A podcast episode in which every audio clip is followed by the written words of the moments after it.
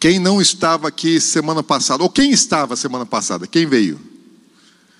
Ok, amém. Mais ou menos a metade. Então, metade não, não pegou a última lição. Nós estamos é, ainda no livro de Gênesis. EPE a gente estuda a Bíblia de Gênesis a Apocalipse. E a gente estuda ela dentro de uma visão, dentro do contexto de reino. A Bíblia é um livro só, composto por 66 livros. A inspiração, a autoria é divina. Né? Toda, toda revelação divinamente inspirada, toda a Bíblia, ela, ela vem da mente e do coração de Deus, então vem da mentalidade de Deus. Lógico, há um contexto né, e uma participação, uma influência na linguagem, é, na cultura, é, no contexto histórico, é, social dos autores, quase todos eles judeus, né, exceção de Lucas. Então Deus deu é, a sua revelação aos descendentes de Abraão e graças a Deus chegou até nós e alcançou todo mundo. Então, nós, quando estudamos é, a Bíblia na, na, na EPE, Escola Preparatória para a Eternidade, nós estamos vendo, segundo, tentando pelo menos ter a visão, segundo assim, como é que a Bíblia ela é vista dos céus. A mensagem que Jesus trouxe do Evangelho é uma mensagem dos céus para os homens da terra. E o Evangelho é, é, uma, é uma revelação do entendimento de reino do reino de Deus querendo ser é, implantado no meio dos homens na terra. E a Bíblia ela conta a respeito desse reino de Deus desde antes da criação do mundo, quando Deus formou o universo, quando Deus fez é, os anjos e não havia pecado. E nós vemos a queda de Satanás, a criação do homem, a queda do homem, e nós vamos estudar até a eternidade futura. Então é o reino de Deus sendo visto da eternidade passada até a eternidade futura, segundo a revelação que há na palavra de Deus. E nós vimos é, é o que aconteceu no mundo depois da queda, e nas, nas duas últimas semanas nós falamos ainda um pouco sobre, sobre o juízo de Deus sobre a civilização antiga do mundo, sobre o mundo antigo que foi julgado por Deus através do dilúvio. E Deus ele começa é, uma nova vida na terra através de Noé, da, dos seus filhos, das suas noras. Então, através de uma família, Deus recomeça a história da humanidade na Terra. Então nós estamos vendo assim esse esse reinício, esse recomeço, né? É um novo mundo. Existe um mundo antes do dilúvio e um novo mundo após o dilúvio. Tudo que existia antes do dilúvio foi exterminado. Deus poupou oito pessoas, né, e os animais e as aves que foram colocados na arca. Tudo aquilo que não foi colocado na arca né, de, de, animais, de répteis, de, de, de aves e, e, de pessoas, é, foi exterminado pelo dilúvio.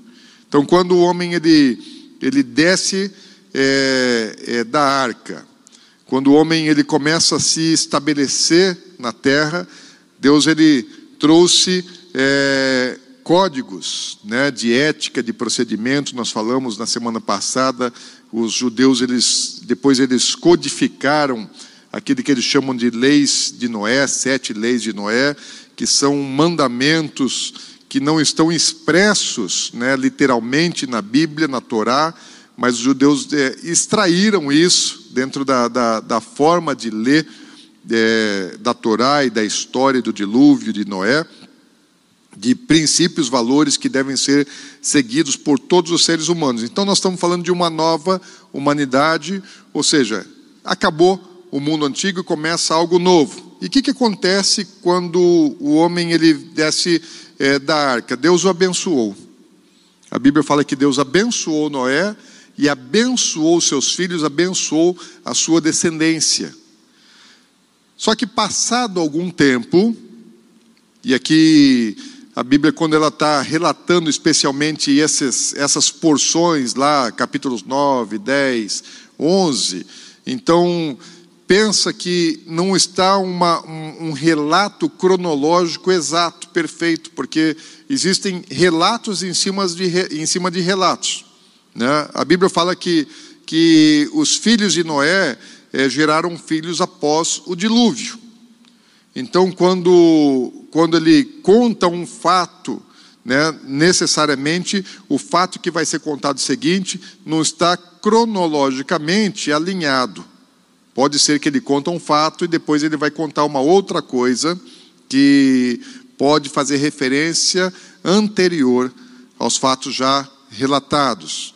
Então, quando, principalmente quando está falando sobre, sobre genealogia, então ele conta um fato e depois ele fala da genealogia. A genealogia ela já existia antes daquele fato, pelo menos a parte, a parte, uma parte dela. E o que acontece quando, quando Noé ele começa a viver no novo mundo? Já depois de ter sido abençoado, depois de ter sido feito o primeiro sacrifício, primeiro holocausto a Deus, e Deus ter abençoado o homem e ter dado é, uma promessa, ter feito uma aliança com o homem que não mais destruiria a humanidade através de um dilúvio universal. É, ele deixa um sinal da sua aliança e faz o arco da aliança, né, que, que o mundo chama de, de arco-íris. E, e, o arco da aliança é a promessa de Deus, falando: não vou mais é destruir a humanidade. Então o homem começa agora a viver naturalmente, começa a reconstruir a vida na terra. E a Bíblia fala que Noé, ele era lavrador. Versículo 20 e 21 de Gênesis capítulo 9 fala: "Sendo Noé lavrador, passou a plantar uma vinha, bebendo do vinho, embriagou-se e se pôs nu dentro da sua tenda." Por que, que a Bíblia relata esse episódio? Muitas coisas aconteceram na vida de Noé, desde o dilúvio até esse momento, e que a Bíblia não se preocupou em relatar. Então, dá a impressão, quando você vem lendo o capítulo 9 de Gênesis, que isso foi logo assim, imediatamente após a, a arca ter pousado no Monte Ararat. Na verdade, isso levou um bom tempo, e a Bíblia não se preocupa em dizer quanto tempo levou, para que esse episódio acontecesse. Mas nesse momento, Noé, ele já é avô. Então, seus filhos já tiveram filhos. E quando eles desceram da arca, Noé ainda não era avô. Né? Os seus filhos ainda não tinham filhos. Então, agora Noé já é avô, seus filhos é, já geraram filhos. E Noé, depois de algum tempo, descido da arca, alguns anos depois, Noé, lavrador, ele plantou vinha e ele produziu da sua vinha o vinho, bebeu do vinho e ficou é, embriagado. No período pré-diluviano, o vinho já era uma bebida comum aos, aos, ancestrais de Noé. Jesus, quando ele menciona, quando ele fala é, que o tempo da volta dele seria semelhante aos dias de Noé, em que as pessoas comiam e bebiam, muito provavelmente Jesus ele não está fazendo menção à água. Quando ele fala assim, bebiam, Jesus ele provavelmente ele está fazendo menção à bebida mais antiga que existia, que era que era o vinho, a, a bebida produzida, né, feita pelo pelo homem a partir da uva. Então Jesus está falando assim, olha, eles comiam, eles bebiam e Noé naquele tempo também ele fez né, do seu, do seu, da, sua, da sua produção aquilo que era comum se fazer antes do dilúvio. Até aí não tem nenhum problema. Até aí nada demais, porque o homem plantava para comer. Né, e não tinha nenhuma condenação em relação ao homem, ele, ele produzia o seu, seu alimento, ao contrário, era mandamento, e também o vinho foi uma bebida que Deus é, é, deu ao homem né, através da sua produção é, de uvas. Agora, o que a gente observa é que na vida de Noé, se você voltar um pouquinho antes do dilúvio, o que, que a Bíblia diz a respeito de Noé? Que Noé era um homem íntegro, que era um homem justo. Dentre todos os homens que existiam antes do dilúvio, foi o único que Deus olhou lá do céu e falou: Esse cara aqui é diferente. Esse cara aqui, ele é íntegro. Esse cara aqui é puro. E por isso, através dele, Deus decidiu recomeçar a humanidade. Agora, quando Deus é, abençoou Noé e ele começa uma nova vida no mundo novo, aquele cara íntegro, aquele cara puro, aquele cara que era irrepreensível nas suas atitudes, ele acaba é, cometendo uma tolice, né? Ele se embriagou. Isso é uma coisa assim é muito comum de se ver na vida das pessoas, que quando elas estão passando um tempo de luta, um tempo de provação, um tempo de dificuldade, elas são firmes. Elas estão firmadas na rocha, apesar das circunstâncias serem adversas.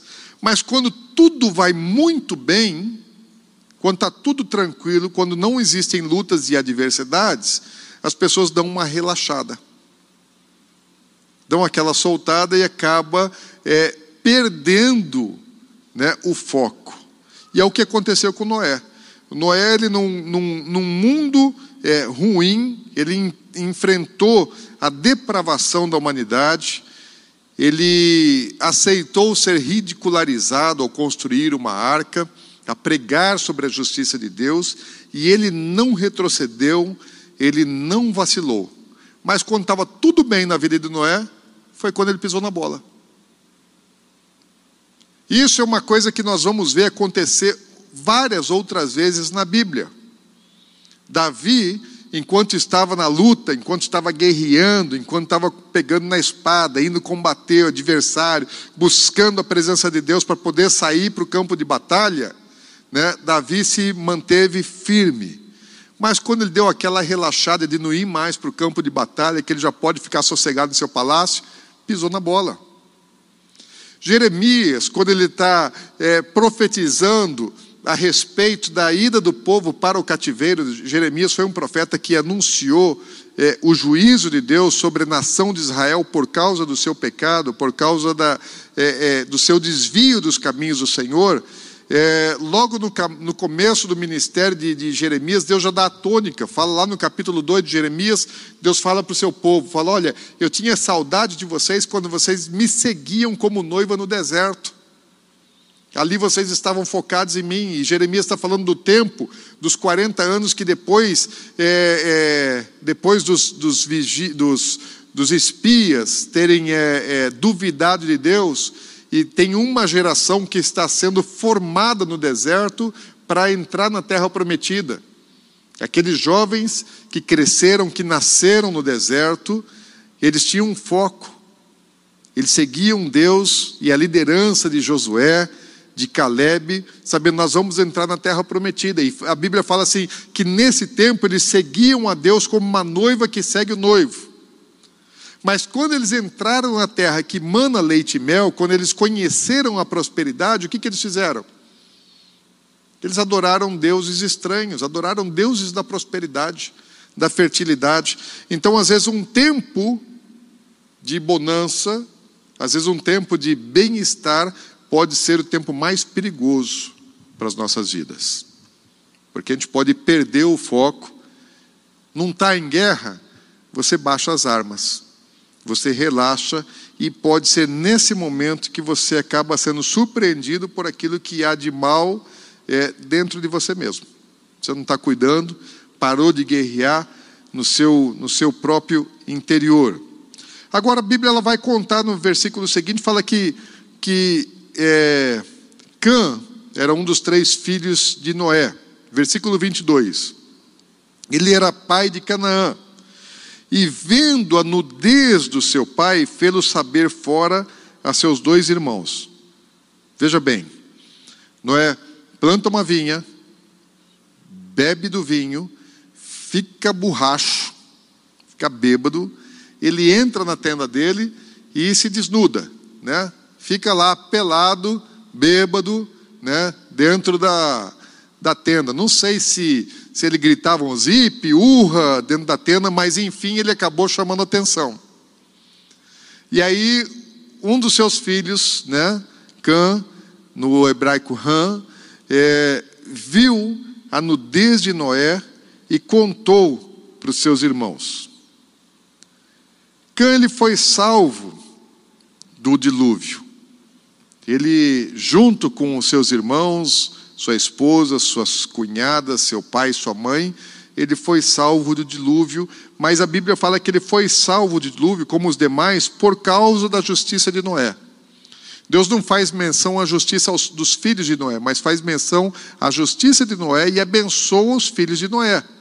Mas aparentemente Cã, ele tinha é, ainda do caráter é, dos homens que antecederam o dilúvio. Ele não era um cara assim tão de uma moral tão tão íntegra, talvez, quanto a de Noé. E a Bíblia vai mencionar que esse cara ele deu uma pisada na bola, né? Ele viu a, a nudez de, do seu pai e ele expôs a nudez do seu pai para os irmãos. Por que, que é importante a Bíblia? Por que, que a Bíblia conta esse relato? Existe uma razão muito, muito é, é, é forte de a gente saber que isso aconteceu lá atrás. Por que, que eu preciso saber disso? Porque muito daquilo que aconteceu lá atrás está produzindo efeito até os dias de hoje.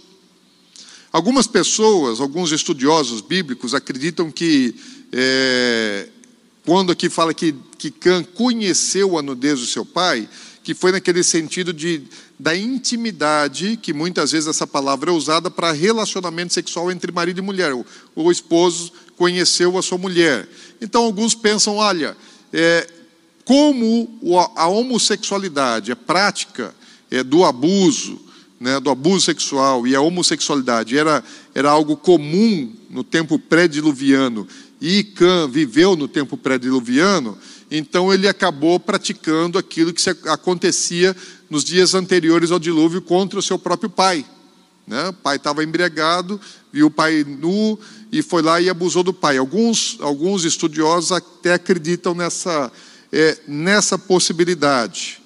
Mas, literalmente, o pecado de Cã, pelo menos na, na Bíblia e até os estudiosos, principalmente é, é, é, judaicos, os rabinos, eles acreditam que o pecado de Cã está muito mais ligado à literalidade é, da exposição da nudez do seu pai. Pensa que nós temos uma mentalidade muito diferente dos autores bíblicos e especialmente muito diferente disso que aconteceu há, há, há mais de 4 mil anos atrás. Né? é um pouco mais de 4 mil anos esse, esse evento, 4.400 anos atrás aproximadamente, 4.300 anos atrás. Então, a mentalidade da nossa sociedade e a mentalidade daquela sociedade é muito diferente. Então, eu não posso tentar imaginar que eu penso igual Noé pensava e que eu penso igual os filhos de Noé pensavam há 4.300 anos atrás. Nós temos uma mentalidade muito influenciada pela, é, é, pela Grécia. É, o que a Grécia produziu na mudança na forma de pensamento do mundo é, foi algo muito grande. Antes da Grécia, o mundo tinha um perfil de pensamento, de ideia. E depois da Grécia, e isso se estabeleceu é, no, durante o Império Romano, que conservou o helenismo, a cultura grega, a gente vai estudar isso mais detalhadamente adiante, né, em outras lições da EPE, a forma de pensar do homem mudou bastante pela helenização, pela filosofia, pelo pensamento grego. E uma das coisas que mudou muito no mundo foi em relação à questão da nudez. Porque a cultura grega ela introduziu algo que não era comum nas sociedades anteriores à cultura grega, que é a valorização do corpo. Então o homem ele não tinha toda essa essa atração e toda essa valorização pelo corpo que a Grécia introduziu. E a valorização da nudez. Então, o, o corpo sarado, o corpo perfeito, isso, isso não era algo que, que se buscava anteriormente. Isso é uma coisa que, que, que os gregos eles, eles hipervalorizaram a aparência, a formosura, o corpo sarado e a exposição do corpo. Então, quando a gente pensa hoje no que aconteceu lá atrás, a gente já está com essa mentalidade que a gente está acostumado com, com a nudez, com a exposição física. Você vai na academia e é exposição. Você vai para a praia, é, é, é, quase que não tem nada para tampar o corpo. Então você vê no, na televisão, na mídia, na propaganda, nos outdoors da vida, é, na internet, o que está acontecendo é que o corpo humano se tornou um produto comercial. Então nós já não valorizamos mais tanto né, é, a, a a, a pureza né, dos nossos corpos. Nós já estamos acostumados com a exposição da nudez, mas naqueles dias não era assim. A nudez, a exposição do corpo nu, era algo ultrajante, era algo humilhante. Quando, quando os judeus eles foram levados para o cativeiro, que eles pecaram é, anos depois, cerca de mil anos depois disso, quando eles adoraram Baal e por causa da, da desobediência aos mandamentos de Deus e a idolatria do povo judeu, eles foram levados para o cativeiro na Babilônia. Uma das coisas que mais ultrajou o povo foi a nudez, porque muitos foram levados nus, pelados, né, acorrentados. Então, é, os povos antigos eles faziam isso. Então, para humilhar né, os povos derrotados, eles faziam com que eles, eles fossem nus, né, sem roupa, pelados. Também nós estamos é, acostumados com uma outra cultura, isso ainda mais recente do que a cultura grega, que é em relação ao respeito. Respeito dos filhos para com os pais.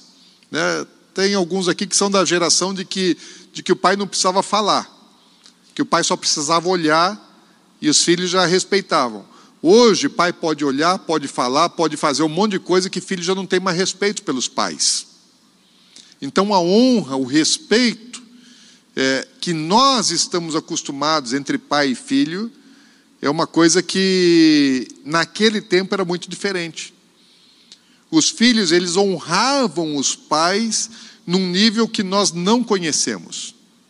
Eles respeitavam os pais no nível que nós não conhecemos. Então, a atitude de Cã, ao expor a nudez do seu pai, primeiramente de ver a nudez do pai, e não apenas de ver, mas depois de expor, foi assim algo muito, muito, muito humilhante, ultrajante, algo que não era comum, algo que, que jamais um filho poderia ter feito com o pai. E a desonra, o desrespeito, a desobediência ao pai foi também no nível excessivo, no nível abusivo. Depois, quando, quando, quando Deus deu a lei a Moisés, a lei, a lei mosaica, ele até, é, até expressamente proibiu que os filhos vissem a nudez dos pais. Isso você vai achar lá em Levítico capítulo 18, versículo 7.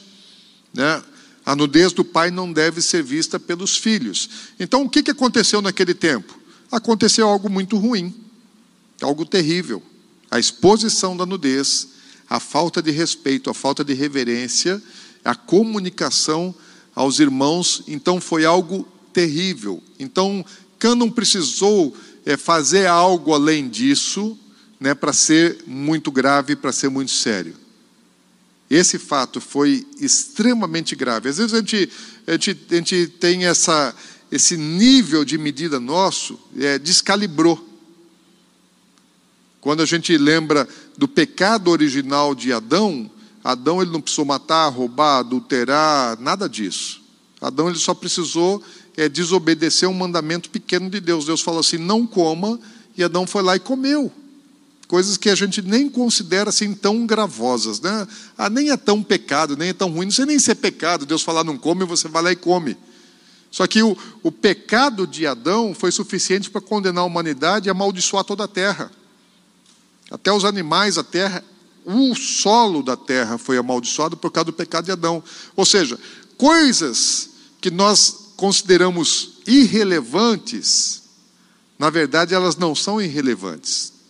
Elas têm um peso alto e que essa, esse entendimento da relevância de alguns erros era muito é, melhor compreendida no passado do que hoje. Hoje está valendo tudo, está podendo qualquer coisa. Então a gente perdeu um pouco das medidas, né? de saber o que é bom, o que não é, o que é certo, o que é errado.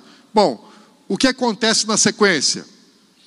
Versículos 24 a 28 diz assim: Despertando Noé do seu vinho, soube-lhe o que fizera o filho mais moço, e disse: Maldito seja Canaã, seja servo dos servos de seus irmãos.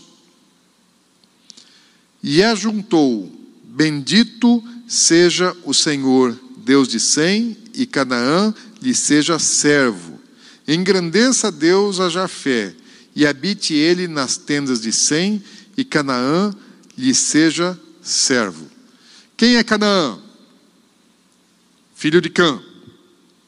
Portanto, ele já é o neto de, de Noé. E não é o, o filho mais velho, é o quarto filho. Quem é que pecou? Quem é que viu a nudez? Foi Cã. E quem é que Noé amaldiçoou? Canaã, o neto. Bom, vamos tentar é, entender por que que Noé, ao invés de amaldiçoar Cã, que é o filho que viu e expôs a nudez do pai, por que, que Noé não amaldiçoou Cã e foi amaldiçoar a Canaã? Alguns historiadores acreditam, né, existem algumas tradições antigas que acreditam que, que, que Canaã, o neto de Noé, foi o primeiro que soube da nudez e comunicou a seu pai, e aí seu pai foi lá na tenda e viu. Então ele teria sido o, o causador, né? Ele, ele viu o vô é, embriagado, ele percebeu, ele ficou sabendo e comunicou seu pai que acabou expondo a nudez. Isso não é, é, é algo seguro. Pode ter acontecido? Pode. Existem alguns que acreditam até que, que isso é uma, uma teoria ainda menos provável, mas existem alguns é, é, historiadores ou, ou, ou, escritores né, que acreditam até que Canaã tivesse castrado a Noé. Né, mas não, não existe uma base para isso, que daí Noé pegou e amaldiçoou o quarto filho, porque ele tinha três e não poderia ter um quarto, então amaldiçoou o quarto filho de, de Cã. Mas isso também é, é uma é uma possibilidade ainda mais remota. O que mais provavelmente aconteceu é de que Deus já havia abençoado os filhos de Noé. Deus já havia declarado a bênção para Noé e para os seus filhos. Então, Cã estava abençoado por Deus. Como é que Noé vai amaldiçoar aquele que Deus abençoou? A autoridade de Noé é inferior à autoridade de Deus, é uma grande autoridade sobre os filhos, mas é inferior à autoridade de Deus. Então, é aquele que fez o mal estava abençoado por Deus. Então, Noé não podendo amaldiçoar aquele a quem Deus abençoou, o que é que ele faz? Ele amaldiçoa a descendência é, de Cã. Lá no versículo 9, no capítulo 9, versículo 1, fala que Deus ele abençoou a Noé e abençoou aos seus filhos. Então agora Noé não pode mais abençoar, amaldiçoar. Então ele vai achar uma outra vítima para amaldiçoar. Por que, que ele escolheu o quarto filho? Isso é uma questão também é, é, que nós não vamos saber. É interessante a gente ver que a Bíblia ela não condenou a embriaguez de Noé. Em nenhum momento, ainda que a embriaguez ela seja reprimida na Bíblia, depois fala que nós não podemos nos encher, nos embriagar do vinho, é, nesse evento não há uma condenação bíblica, não há é, é, algo que vá depor contra a atitude de Noé, mas o que a Bíblia vai falar é contra a atitude do filho de Noé. Porque quando uma pessoa ela, ela se embriaga uma vez, ela não é um bêbado. Ele é um tolo. Né? Quem bebeu uma vez e se embriagou uma vez é um tolo. E isso já pode ser suficiente para ele ficar envergonhado e nunca mais cometer aquela atitude.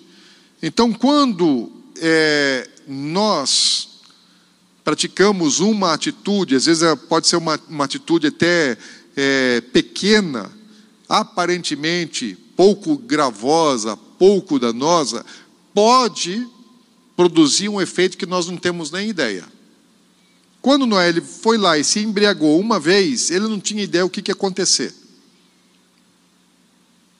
E podia aparentemente não ter nenhum problema. Ele está lá dentro da tenda dele, né, não tem ninguém vendo, enfim, acabou acontecendo. E quando é, ele teve a exposição, quando ele soube o que aconteceu, Noé, tomado de, de, de ira, ele vai lá e amaldiçoa o neto.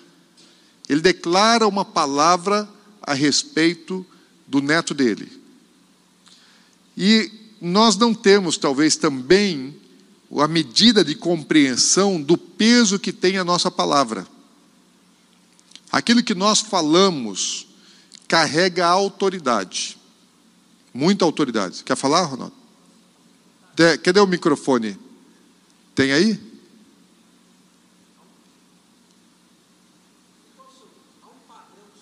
É que tá, como está gravando, então a gente já volta aí. Ele foi pegar o microfone, daí você já, já dá a sua contribuição.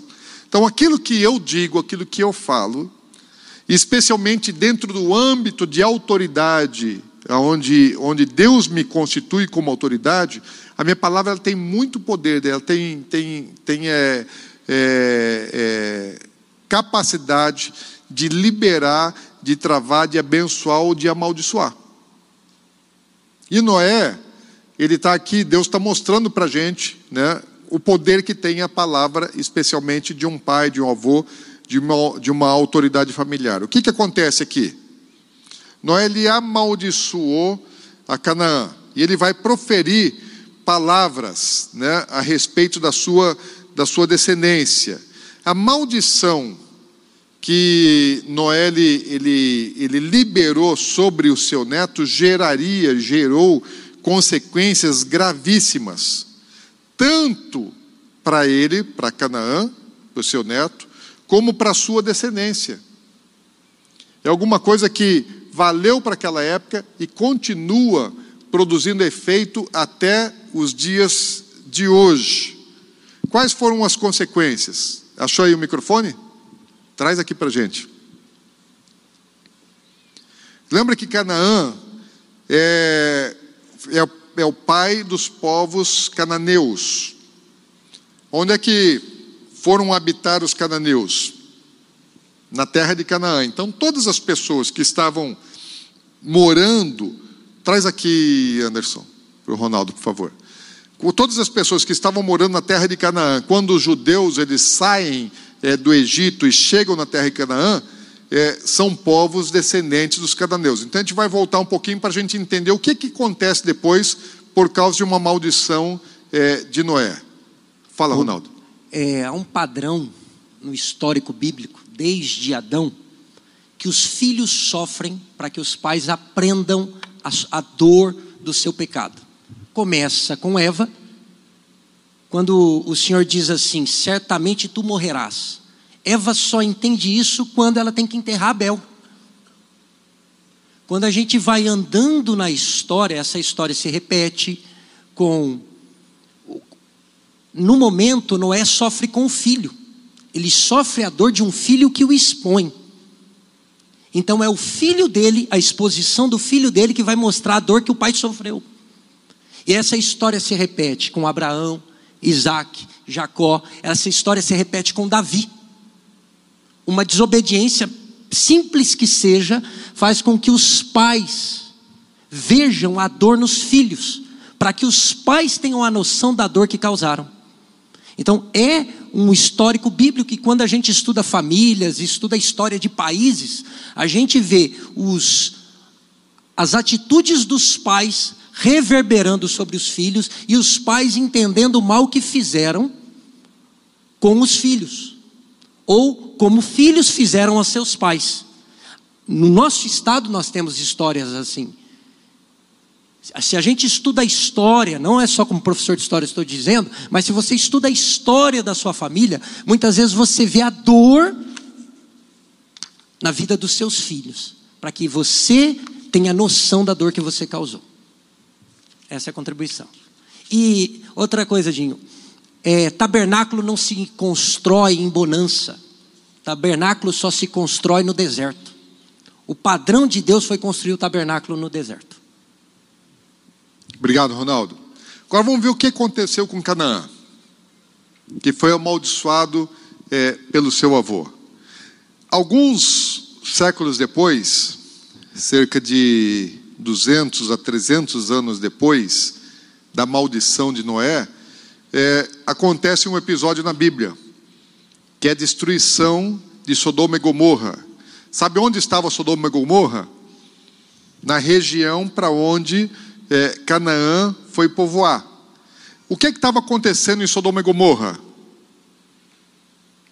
As pessoas estavam vivendo de maneira imoral, de maneira injusta, exploração do maior sobre o menor, mas a imoralidade sexual é alguma coisa que estava acontecendo. Sodomismo, homossexualidade foram coisas que aconteceram ali e Deus traz destruição, traz juízo. Lembra que os dois maiores juízos mencionados na Bíblia são o juízo do dilúvio, sobre a humanidade antiga, e depois do dilúvio, o maior juízo mencionado na Bíblia é o juízo sobre Sodoma e Gomorra, que veio sobre quem? Sobre descendentes de Canaã. Mas não para por aí, porque 700 anos depois, olha só o efeito. Nós não sabemos, a Bíblia não relata o que aconteceu na vida de Canaã, mas fala sobre a descendência, porque a maldição era sobre ele e sobre os seus filhos, sobre as suas gerações, sobre as suas descendências. Então, 300 anos depois da maldição, está lá duas cidades de, de, habitantes descendentes de Canaã sendo destruídos. 700 anos depois, o que, que acontece? A Bíblia não fala que Canaã serviria aos seus irmãos, seria servo, servo aqui é escravo.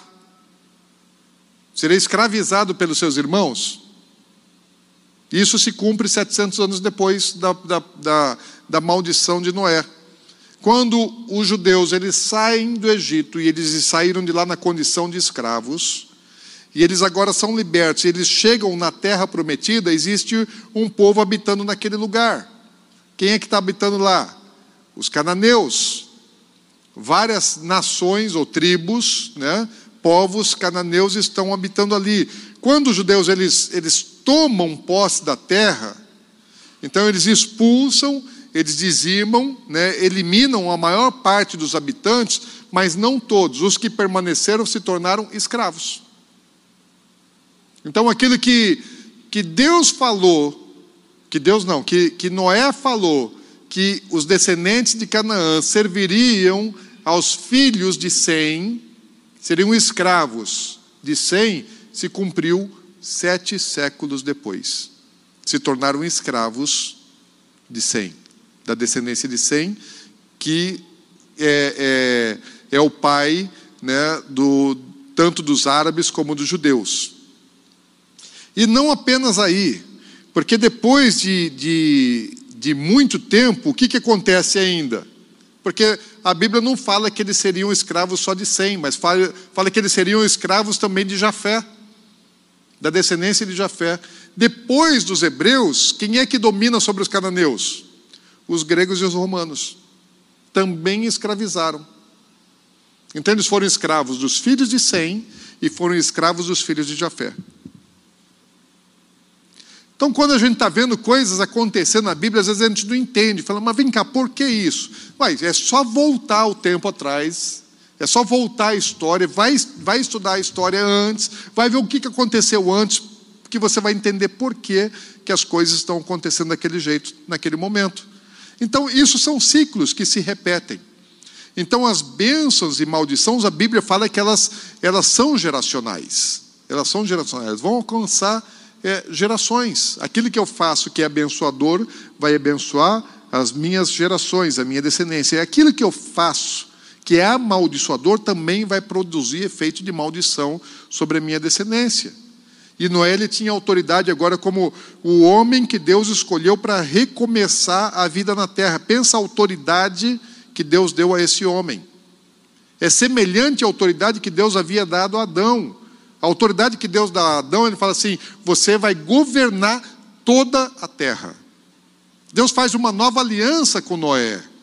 E nessa nova aliança, Deus está é, é, dando autoridade a Noé. Então, toda palavra de uma autoridade produz efeito. E, e, e cada um de nós, em determinado nível, todos nós temos autoridade. Mãe tem autoridade sobre seus filhos. Patrões, empregadores, têm tem autoridade sobre, sobre trabalhadores, pessoas que ele emprega. Marido, homem, tem autoridade dentro de casa e, e aonde mais Deus o constitui como autoridade. Então, todos nós exercemos algum nível de autoridade. Então, nós precisamos cuidar muito bem daquilo que a gente está fazendo e daquilo que a gente está dizendo, porque vai produzir efeito até naquilo que a gente não tem ideia. Noé tinha esse desejo? Certamente que não. Noé queria causar um dano tão grande como esse? Eu duvido que Noé tivesse entendimento e vontade de que esse tipo de coisa acontecesse. Mas aconteceu.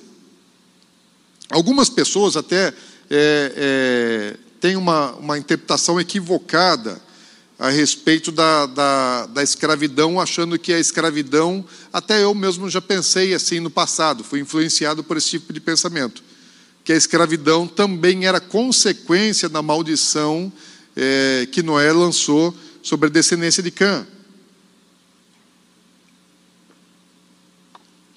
Porque os povos africanos se tornaram escravos né, dos, dos descendentes de, de Jafé, europeus e, e, e principalmente né, povos que foram para a Europa e depois é, ocuparam também, povoaram as Américas.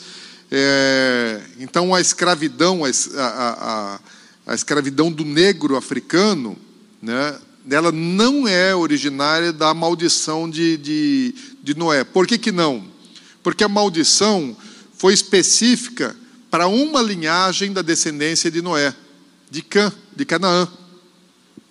Né? Quem é que foi amaldiçoado? Canaã. Canaã era o quarto filho de, de Cã. E quem eram os, os, os filhos de Noé que, que povoaram a África? Foi Cush e Put. Então, os dois filhos de Noé que desceram para a África e colonizaram a África foram Cush e Put. Não foi Canaã. E a maldição não, não, não recaiu sobre Cush e sobre Put, porque para justificar né, é, é, a escravidão, para justificar racismo, Muitas pessoas no passado usaram a maldição de Noé. Falaram, não, é, quando Noé amaldiçoou a descendência de, de, de Cã, né, eles ficaram negros. É a mesma coisa, muitos acreditam que Caim, quando Deus colocou um sinal em Caim, né, por causa do mal que ele havia feito contra seu irmão, que ele se tornou negro. Né? Não existe parâmetro bíblico para isso. E alguns dizem que que a maldição de Noé também fez com que o seu neto ficasse negro. Só que é, quem povoou a África não foi Canaã. Até os, os sulistas americanos e até cristãos evangélicos né, usaram é, muito tempo é, isso como argumento, a maldição de Noé, para justificar a, a escravatura nos Estados Unidos. Então eles buscavam um texto bíblico para justificar mas só que é um engano, é um equívoco, né? não tem nada a ver, porque a maldição não recaiu sobre, sobre os filhos de, de Cã que desceram para a África. Agora, se a, a maldição alcançou é, gerações através de séculos, as bênçãos também, porque Noé não só amaldiçoou. Noé ele abençoou né, os outros dois filhos, que são Sem e Jafé. E essas bênçãos, elas continuam acontecendo até os dias de hoje. Veja lá nos versículos 26 e 27. Bendito seja o Senhor Deus de Sem, e Canaã lhe seja servo. Isso já aconteceu. Engrandeça Deus a Jafé, e habite ele nas tendas de Sem. Quando fala assim, bendito seja o Deus de Sem, é a única menção que faz a respeito da relação né, de um dos filhos da descendência de Noé com Deus. Jafé não foi é, tratado dessa maneira. Então, assim, quem é Sem? Sem é o cara que ia ser como um pai é, da adoração. O cara como é, no sentido no sentido popular, o pai da religião. Sem seria o cara dos filhos de Noé seria o religioso, aquele que teria relacionamento com Deus, que, que estabeleceria culto a Deus. É, a salvação, ela veio através dos semitas. A salvação veio através dos judeus. Deus se manifestou à descendência de Sem. Abraão, descendente de Sem. Moisés, descendente de Sem. Jesus, descendente de Sem. Então, a salvação, o conhecimento da palavra, da vontade de Deus, foi dada ao mundo, ao planeta Terra, a toda a civilização, a toda a humanidade, através da descendência de Sem. Fala assim, bendito, né? É, é Sem, ele tinha um Deus, relacionamento com Deus. E isso continua até os dias de hoje, porque Jesus é o autor da salvação da vida, então veio através dessa descendência. Só que a bênção alcançou a Jafé. Por cem veio a salvação. Por cem introduziu o culto a Deus na terra. Mas por Jafé a salvação foi espalhada. Porque os gentios foram que comunicaram. Sem recebe e Jafé espalha. Quem é que se espalhou por toda a terra? Quem é que foi engrandecido por Deus? Falou: engrandeça Deus a Jafé. Quem foi aumentado, quem foi é, espalhado na terra, foi Jafé. Falei, esse é o cara que Deus engrandeceu. Então, se a gente vai ver é, é, para onde que esses, para onde que esses filhos foram é, se espalhando, você vai ver, né, nós vamos ver logo a, a, na, na sequência, que Deus realmente fez com que Jafé fosse a, aumentado, engrandecido. Inicialmente eles povoaram é, a Europa e maior parte da Ásia. São descendentes de Jafé, asiáticos e europeus, que depois colonizaram as Américas. E aqui ainda fala assim que é, Jafé habitaria nas tendas de Sem. Você sabe que Jafé, os descendentes é, é, de Jafé, eles ocuparam a maior parte do mundo e são aqueles que mais se multiplicaram e mais geraram é, povos. Deus realmente os engrandeceu. Mas, você sabe quem são os maiores proprietários imobiliários do mundo? São os descendentes de Sem judeus e árabes. Fala que Jafé ia habitar nas tendas, ou seja, nas habitações, nas casas dos filhos de Sem.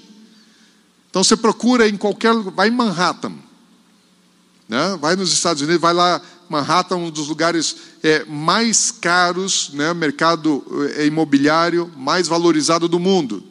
Sabe quem é que é dono de quase tudo aquilo ali, de imóveis? Judeus. Aqui no Brasil, judeu é dono de um monte de coisa. Aqui em Campo Grande, nosso estado, quase não tem judeu. Mas é quem é que é dono da maior parte dos, dos imóveis aqui? São árabes, que são descendentes de Sem. Por que, que os árabes são donos dos imóveis? Por que, que judeus e árabes são donos de imóveis? Está na Bíblia há 4.300 anos atrás, foi declarado que seria assim, por uma palavra de um pai sobre seus filhos. Você está entendendo o poder que tem? A liberação de uma palavra de bênção e de maldição atravessa gerações, atravessa povos, atravessa é, séculos e milênios e continua valendo. Agora, oi, pois não. Aqui o microfone. É ligeiro?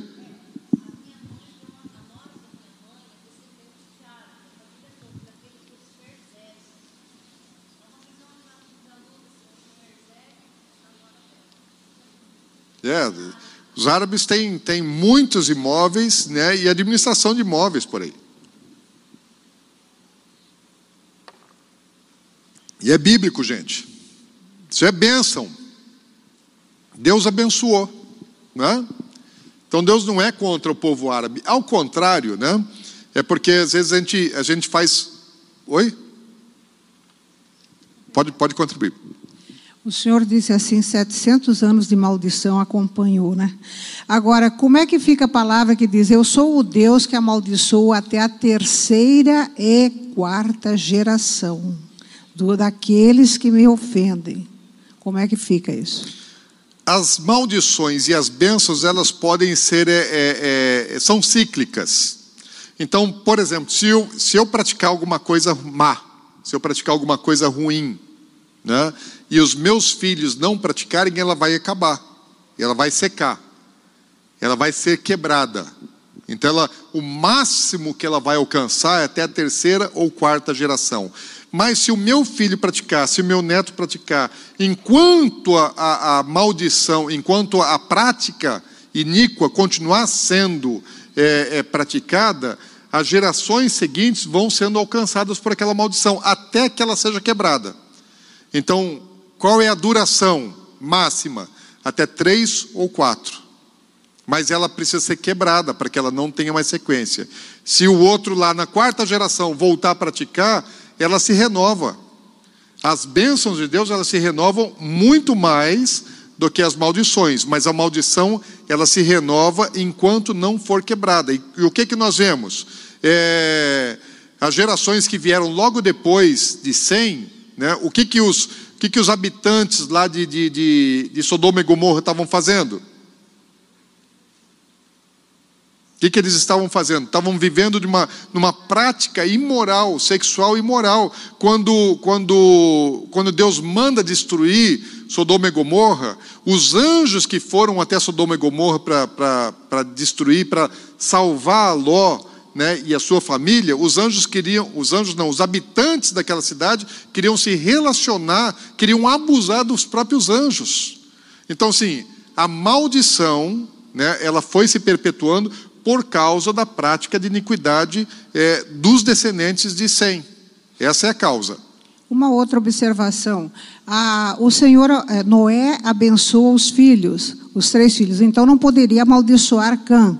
Agora, a palavra diz assim que a maldição, é, que a, os primogênitos sempre serão do Senhor.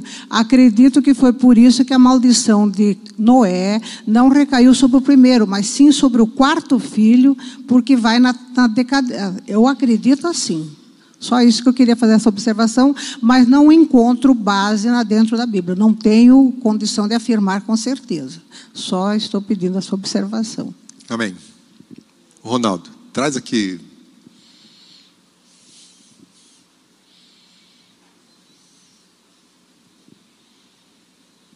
maldição se quebra com obediência e mudança de hábitos. Por que, que ficava a primeira, segunda e terceira geração? Porque havia convívio dos atos do pai, dos hábitos do pai, da cultura do pai com o filho e com o neto. Então, para que uma maldição seja quebrada, eu tenho que mudar os hábitos, os costumes, a cultura, aquilo que eu cultivo na minha casa aquilo que eu cultivo no meu lar. Se eu não quebro na terceira geração com entendimento e levo para a cruz, esses hábitos, esses costumes são transmitidos pelo DNA, mas são transmitidos afetivamente. E essa afetividade faz, ah, meu pai bebia, que bom, eu vou beber também. Ah, meu pai não fazia mal para ninguém, mas ele bebia. Qual que é o meu problema de beber?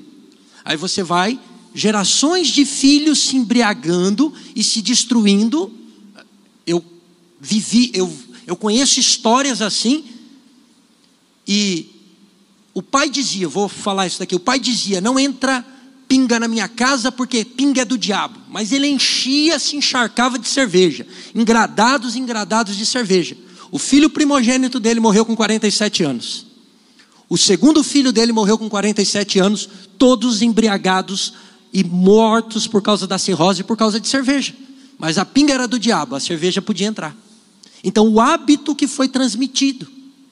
Então, para que a maldição seja quebrada, eu tenho que tomar uma decisão de educar o meu filho num caminho diferente que os meus pais foram educados. Amém.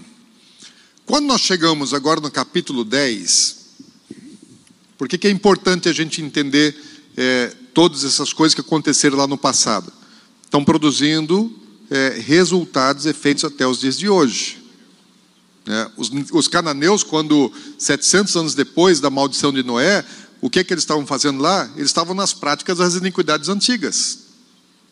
Então, eles continuavam reeditando todos as, uh, os maus hábitos, né, que começaram, é, com certeza, ainda na vida de Canaã. Ele não tinha um padrão moral provavelmente alto.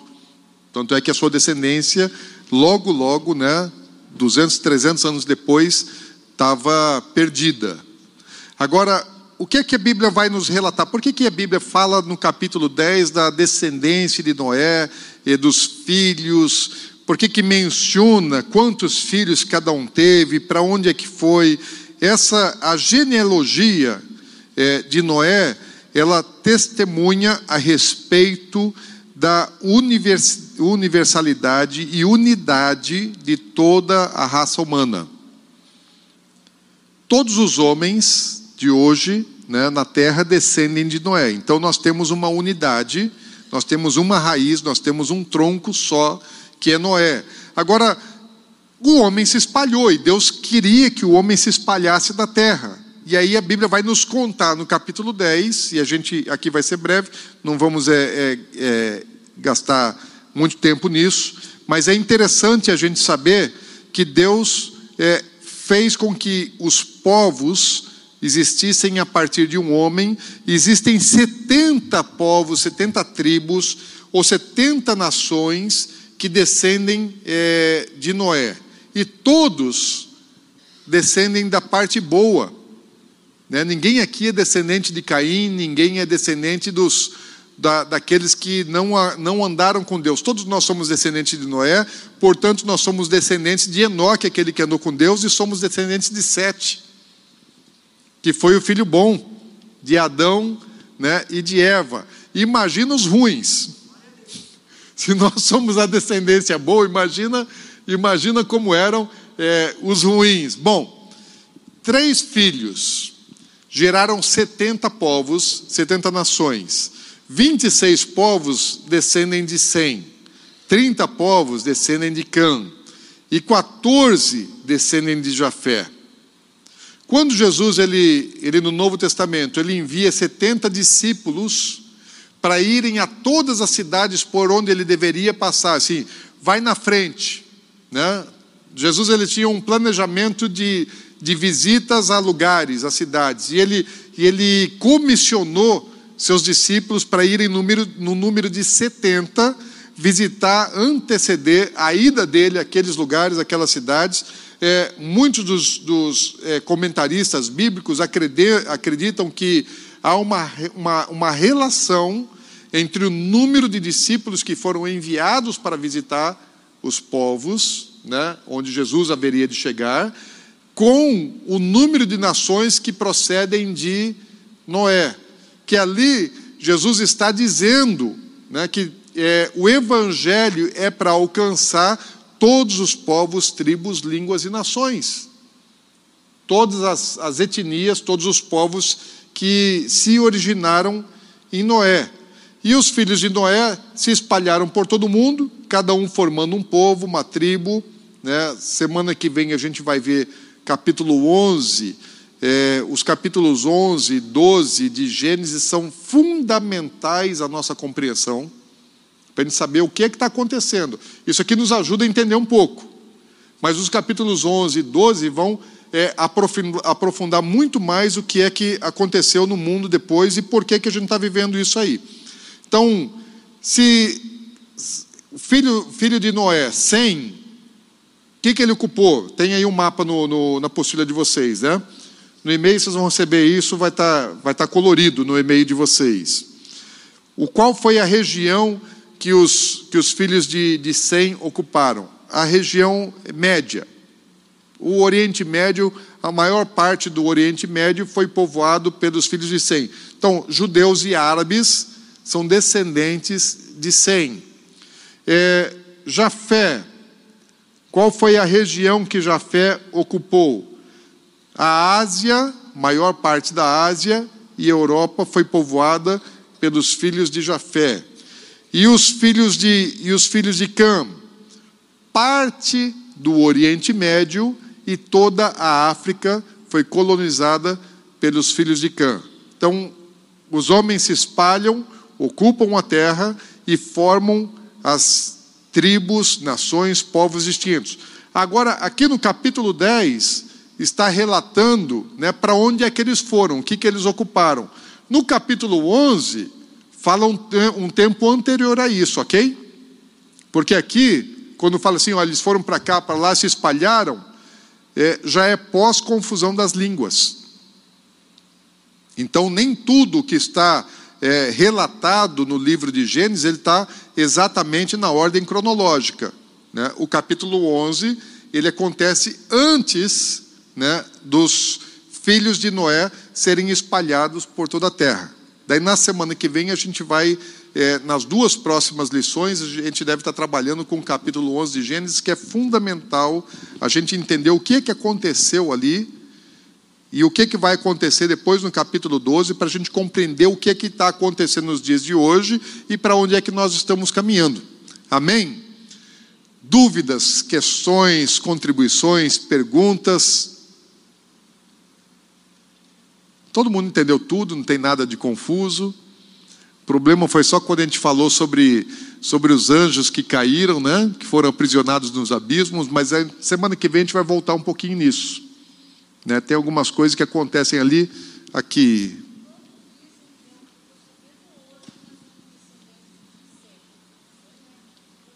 No, não, somos descendentes de Noé. Então aqui tem descendentes de Sem, aqui tem descendentes de, de, de Cam e aqui tem descendentes de Jafé. Mas eu aprendi que nós somos descendentes de Abraão. Então, qual que pesa mais, a descendência de Noé ou a descendência de Abraão? Não, nossa, a nossa filiação né, espiritual em Abraão, todos, Abraão como pai da fé, pai de todos nós como pai espiritual mas é original, é, é, sanguíneo, não. Nem todos nós somos descendentes de Abraão, né, é, como filhos, é, só, só aqueles que são, são é, ismaelitas, ou filhos de Isaac e filhos de Ismael. Então, judeus e árabes, sim, todos eles descendem de Abraão. Os ocidentais, não. Alguma pergunta, gente? Tudo tranquilo? Amém? Nenhuma contribuição mais? Aí, até acabamos no horário hoje, né? Então, quero te incentivar a não perder as próximas lições que são fundamentais a gente compreender o que, que acontece né, na Torre de Babel. Você sabe o que aconteceu lá? Não só a questão da confusão das línguas, mas o que, que, o que era aquele lugar qual era a intenção do homem? O que, ele estava buscando? O que, que ele estava procurando liberar ali? Por que construir aquilo?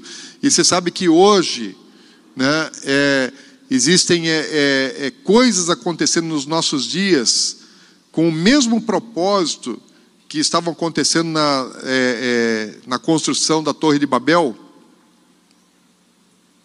Sabe que o homem está tentando reeditar o mesmo intento que o homem tinha intenção lá na Torre de Babel? Então, semana que vem, né, nas duas próximas lições, a gente vai estar trabalhando um pouco em cima disso. Amém? Vamos orar? Hoje à noite, 18 horas, nós temos culto, vamos ter ceia novamente no culto das 18 e os nossos juniores estão vindo dos, é, do acampamento, eles vêm no gás, gente. Então vem aí com vontade também, disposição né, para celebrar, para cultuar na animação que eles estão vindo de lá. Pai, nós queremos te agradecer. Muito obrigado, Senhor, por esse dia. Obrigado pela tua graça, pela tua bondade. Obrigado por nos ter resgatado. Obrigado, Senhor, porque o Senhor é o Deus de cem e, e nós conhecemos a tua palavra, conhecemos a salvação, através, Senhor Deus, da, da Bíblia, que o Senhor deu aos filhos de Abraão, aos descendentes de Sem, e porque nós somos salvos por Jesus Cristo, que o Senhor também fez com que ele viesse dessa linhagem para salvar toda a terra. E Pai, nós queremos é entender, queremos compreender a Tua palavra, queremos é, especialmente extrair, Senhor Deus, da lição de hoje, a importância daquilo que nós declaramos, daquilo que nós profetizamos. Senhor, coloca, coloca, Senhor Deus, é, nos nossos lábios palavras abençoadoras. E Espírito Santo, guarda-nos para que não, não, não venhamos a proferir maldição Senhor, lava, purifica nossa mente, a nossa boca, para que somente palavras de bênção possam sair delas. Que nós nunca venhamos, Senhor Deus, a amaldiçoar. Que pais nunca amaldiçoem filhos, nunca falem mal contra os filhos, contra os netos. Antes, pelo contrário, Senhor. Que todas as nossas palavras sejam de coisas boas, Senhor, mesmo quando os filhos não estiverem fazendo coisas boas mesmo quando a circunstância não for boa. Senhor, nós queremos falar as coisas que o Senhor diz a respeito deles e não aquilo que o diabo quer fazer na vida deles. Usa as nossas bocas para sermos abençoadores. Nós pedimos isso em nome de Jesus. Amém. Amém. Glória a Deus e aleluia. Deus te abençoe. Bom domingo. Nos vemos mais tarde no culto das 18.